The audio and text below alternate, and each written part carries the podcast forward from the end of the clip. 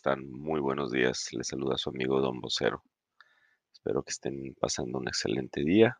Este, y bueno, pues el día de hoy voy a platicarles de, de un plan que hay.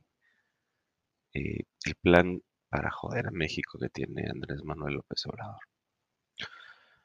Y, voy a, a usar diferentes analogías, diferentes este, ejemplos para al final llegar a la conclusión cuál es el plan que tiene este señor, pues para joder a México, así de sencillo.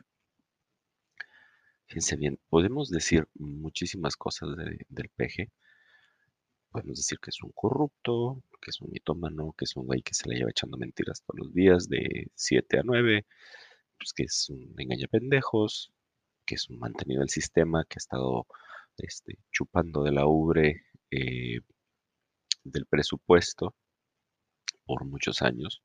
Podemos decir que es un incongruente, que recibe dinero en fajos, pero hay una cosa que no podemos decir, y es que no sabe qué es lo que quiere. Él sabe perfectamente, tiene pocas prioridades en su cabeza, pero él sabe perfectamente qué es lo que quiere y hacia dónde va. Este es un güey berrinchudo, es una persona que está acostumbrada a salirse con la suya, a echar pataleta, a, hacer lo que él quiere por la buena o por la mala. Fíjense bien, en 2005, ¿se acuerdan cuando fue lo del desafuero? Que, que Vicente Fox y su administración entraron con una demanda por un orden judicial que, que, este, que le pedía, le exigía la suspensión de una construcción de una calle, que era una, una propiedad privada, que estaba en litigio, etcétera, etcétera. Pues era para que el señor hubiera estado en el bote, así como ahorita está Sandra Cuevas y este y para que no hubiera participado en el 2006 porque estaba haciendo un acto de corrupción. Bueno, estaba fregándose a una persona, a un particular, porque tenía los huevos muy grandotes y porque era el jefe de gobierno, ¿no? Nada más por esos dos motivos, él estaba haciendo lo que le daba la gana. Y se salió con la suya, al final fue candidato a la presidencia, que perdió y perdió y qué hizo, hizo un berrinche descomunal, ¿no? Entonces, quizá no se salió con la suya de llegar a la presidencia, pero este se salió con la suya de ser candidato. Se salió con la suya en 2012 cuando repitió la candidatura, en 2018 igual. Este, se salió con la suya al cancelar el aeropuerto este, más moderno de América Latina. Es era un aeropuerto que iba a ser súper funcional, que iba a traer un montón de, divisas de dinero a México y lo sustituyó por una cosa que no cuesta más que dos pesos, ¿no? Es un medio aeropuerto con 12, 14 posiciones, creo, y, eh, y nos salió 10 veces, 10, dos veces más caro y 10 veces más chico, ¿no? Entonces, eh, se salió con la suya, con la refinería de Dos Bocas, después de todos los amparos y luego de modificar la ley para que nadie le pidiera los permisos, se salió con la suya al violar la ley electoral el año pasado, se salió con la suya al poner mil espectaculares en la en este proceso electoral que tenemos el día de hoy. Y pues se quiere salir con la suya en la revocación de mandato. Es una persona que tiene un plan. Es, eso es lo primero que quiero que usted entienda. López Obrador tiene un plan. Pero, ¿para qué es ese plan? Porque, fíjense bien, eh, a ver si, si les hace sentido. ¿Por qué alguien que esté electo, que tiene trabajo, está presentando una iniciativa para que le quiten el trabajo? Porque alguien que luchó 18 años y apenas lleva 3 años en la presidencia está tan entercado en que le quitemos el trabajo. Y eso es algo que a mí no me hace ningún sentido, no tiene ningún sentido el, el que le estemos este, haciendo el caldo gordo a este señor. Si eso no se les hace sospechoso, ¿por qué sus lacayos promueven que le quiten el trabajo? Oiga, usted es fan de López y lo que está, está diciendo es, vota, ve a votar para que le quiten el trabajo a mi ídolo. ¿Les hace sentido? A mí no. A mí no me hace ningún sentido. y, les dicen vengan y quédense, ¿no? Vengan para que voten para que se queden o voten para que se vayan, ¿no? Entonces hay truco, ¿no? Hay alguna intención malsana tras de todo esto y pues de eso le quiero platicar. ¿Cuál es el plan que tiene este señor para joder a México utilizando la, utilizando la revocación de mandato?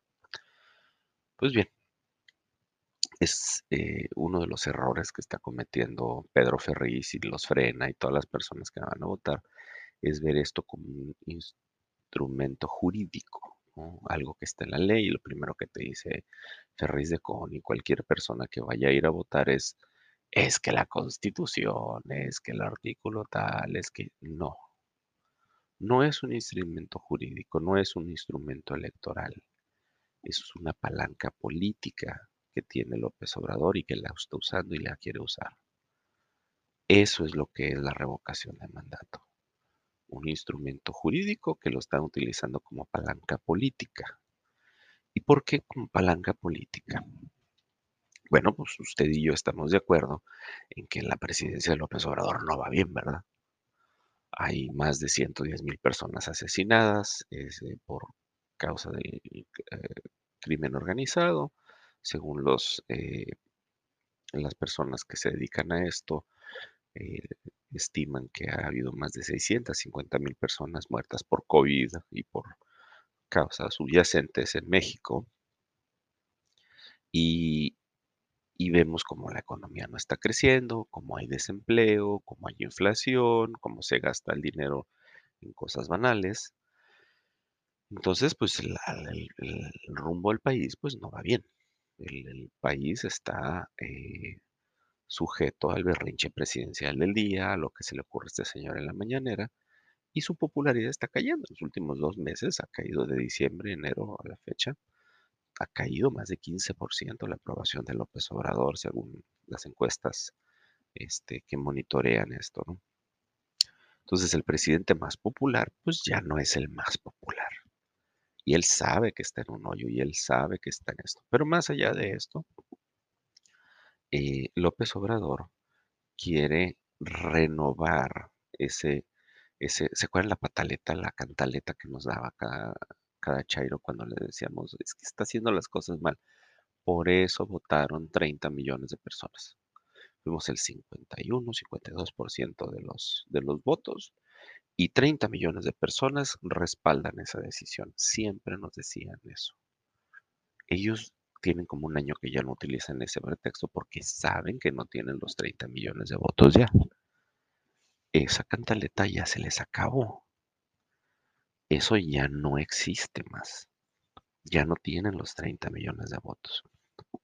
Entonces, ese, eh,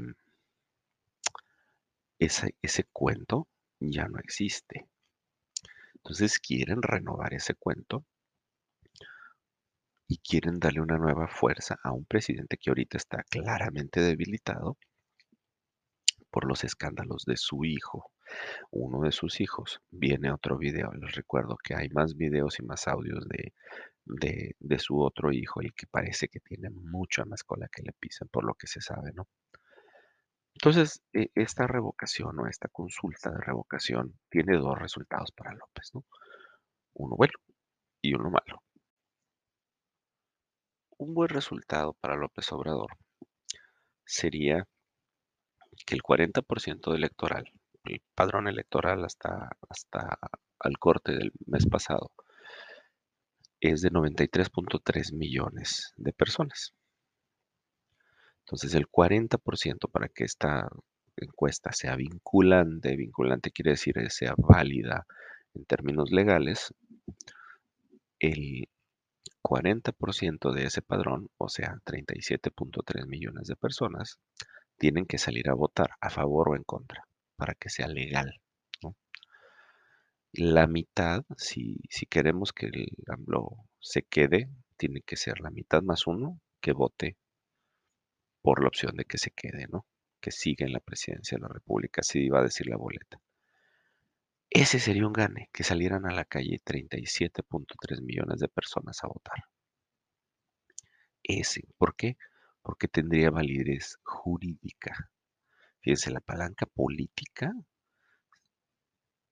pasa por el ejercicio de una acción eh, jurídica, por el ejercicio de un derecho constitucional que usted y yo tenemos, y tenemos el, derecho de hacerlo o de no hacerlo, ¿no? También. Entonces, López necesita 37 millones de votos para que esto pase. Tiene 37 millones de votos López, ni de broma, ni de broma tiene ese, ese tipo de, de votos ya. Hay mucha gente muy enojada con López Obrador. Ahora hay un resultado malo también, ¿verdad? Un resultado malo podría ser que eh, no completara los 37 millones de votos, que fueran a votar 15 millones de votos. Yo le calculo que van a ser unos 15 millones más o menos, entre 15 y 17 millones los que van a salir a votar y que va a ser una abrumadora mayoría tipo 90, 92%, que va a decir que se quede López Obrador. Va, a haber mucho acarreo, ¿no? Entonces, eso sería malo. ¿Por qué? Pues porque ya nosotros vamos a poder decir, oye, pues, no que era tan popular, no que tenían 30 millones de votos, no se me hace que no es tan popular. Entonces, todas las locuras, todos los berrinches, todos los caprichos en automático van a ser cuestionados y van a decir, oye, espérate, la gente no quiere que hagas esto. Entonces, ese, ese es un resultado bueno o un resultado malo, ¿no? Y para el resultado bueno, López Obrador necesita de usted, de la persona que no votó por él y que no cree en él y que cree que López Obrador es una porquería, ¿para qué? Para completar, para llegar a ese umbral de 37 millones de votos. Entonces ya con el músculo, si es que logra los 37.3 millones de votos, eh, para que sea vinculante, para que sea legal, pues López va a salir a decir y su gente va a decir, bueno, pues es que yo estoy muy fuerte, yo este, soy una, una fregonería, soy el presidente más popular del mundo, soy el presidente que más quiere la gente, entonces vamos a cambiar la ley, ¿no? Eh, les digo, para mí sería muy difícil que llegaran a esa, a, a esos números, ¿no? Por ejemplo, en, las intermedias salió a votar el 52% del padrón, que era poquito más de 43 millones de personas. Eh, y en la, en la elección del 2018 salimos a votar el 61, 62% del, del padrón, que fueron aproximadamente 60 millones de personas. Entonces, con, con un buen resultado, López Obrador, fíjense hacia dónde va. Fíjense hacia dónde va. Él va a tener la palanca política para hacer lo que le dé la gana. Cuando digo lo que le dé la gana, fíjense lo que viene. En 2023 va a haber cambio en los consejeros del INE. Este, imagínense que se ponga a dirigir al INE a Fernández Noroña. Imagínense que se ponga a dirigir al INE a Antonio Atolini. Imagínense que se ponga a dirigir al INE a Citlali, a gente que es así de hueso colorado y que saben que van a, a, arrodillar al sistema con tal de que su patrón salga bien librado. ¿Ustedes se imaginan eso? Imagínense que con esas modificaciones el Señor eh, le pueda meter mano a nuestras afores. ¿Usted ya pensó en eso? esta movida de las afores la han intentado por lo menos cuatro veces. Y siempre, siempre, siempre los balconeamos, siempre sale el periodicazo, siempre sale alguien a decir, oye, se me hace que esto no está bien, y calman la cosa por un momento y a los seis meses intentan hacerlo de nuevo. Lo de las afores es una cosa real, sus ahorros y los míos están en peligro. Y imagínense que cambien eh, la constitución por una cosa que diga que sí se puede reelegir. Imagínense que cambien la constitución para decir que, eh, que ninguna persona que haya estado eh, acusada de algún crimen eh, pueda eh, hacer, ah, ser aspirante a un cargo de elección popular. Y de repente, así como le pasó a Sandra Cuevas, le va a pasar a usted y a usted y a usted y a usted y a usted y a mí. Y nadie va a poder este, competir por ninguna alcaldía, nadie va a poder competir por ninguna gobernatura, nadie va a poder competir por la presidencia de la República, más que ellos, porque van a encerrar a cualquier, a cualquier este, persona, así como lo está haciendo Daniel Ortega en, este, Nicaragua. Así es eso, ellos pueden hacer eso. Y ya con un INE a modo, ya con una constitución a modo, pues van a sustituir este van a renovar la presidencia en 2024 y olvídese de que existió este país. ¿eh? Así empezó Maduro. Así empezó Chávez, copando las instituciones. El INE es una de las pocas instituciones que nos quedan y la toma del INE, curiosamente, pasa por el voto de la revocación de mandato o el no voto de la revocación de mandato. ¿Ya ve cómo está bien siniestra esta cosa? En la misma, misma fórmula, la misma receta que utilizaron Chávez, Maduro en Venezuela, es la misma receta que utilizó Evo Morales en Bolivia y ellos están eternizados en el poder, ¿eh? no los han podido sacar, bueno. Entonces, la consulta de revocación es mucho más que un ejercicio para enaltecer el ego del macuspano, ¿no? es una trama complicadísima que han hecho en uno y en otro y en otro y en otro país. Yo, yo no le, confieso a usted que yo era una de las personas que decía, ah, no, hombre, pues que, ¿cómo crees que se van a poner de acuerdo y que tengan una hoja de ruta, ¿no? Que tengan un mapa de qué hacer, qué no hacer, qué decir, qué no decir. Y yo decía, ay, no mames, por favor, o sea, digo, somos adultos, ¿no? ¿Cómo, cómo un país va a adoptar, un gobierno va a adoptar a la letra cada una de las acciones que, está, que, que ya le funcionaron a la izquierda bolivariana en otros? O sea, seamos maduros, ¿no? Decía yo. Vean al monito este Gabriel Boric, que acaba de ganar la presidencia en Chile y acaba de ser nombrado presidente en Chile en una semana, en menos de una semana, déjeme le digo nada más lo que, lo que ha hecho. Ya fue y se hizo una limpia con los curanderos este, chamanes de ahí de Chile. Ya dijo que va a desterrar el neoliberalismo de Chile. Su esposa dijo que ya no es la primera dama de nada. ¿Eh? ¿Qué tal? ¿Le suena? Dijo que no va a vivir en el palacio. ¿Le suena? ¿Le suena? Dijo que va a haber más igualdad en la distribución de ingresos. ¿Le suena? En una semana, güey. En una semana este monito se aventó el discurso de López Obrador del primer año de gobierno. Es una receta, señoras y señores. Es una receta la que nos están poniendo aquí. Entonces, eh, si usted sale a votar, digo, pues qué bueno, es su derecho, es su premisa, es su... Eh, eh, está usted en su legítimo derecho de, de ejercer su voto, pero yo le pido y le estoy dando los motivos por los que no. Obviamente no son motivos jurídicos, son motivos políticos, porque esto, como le dije al principio, es una palanca política que pasa por el ejercicio de un derecho político, de un derecho jurídico, ¿no? Eh, quizá el caso de México sea muy curioso, ¿verdad? Que se va a pasar a los análisis de la historia como el día que los mexicanos defendieron la democracia, no ejerciendo su voto, ¿no? Eh, esta cosa se llama abstención activa. Usted decide conscientemente participar, no participando. Usted ahorita, con, escuchando este podcast, ya entiende que las consecuencias a largo plazo son más duras para México que el ejercicio de ese derecho y ejerce su derecho no ejerciéndolo.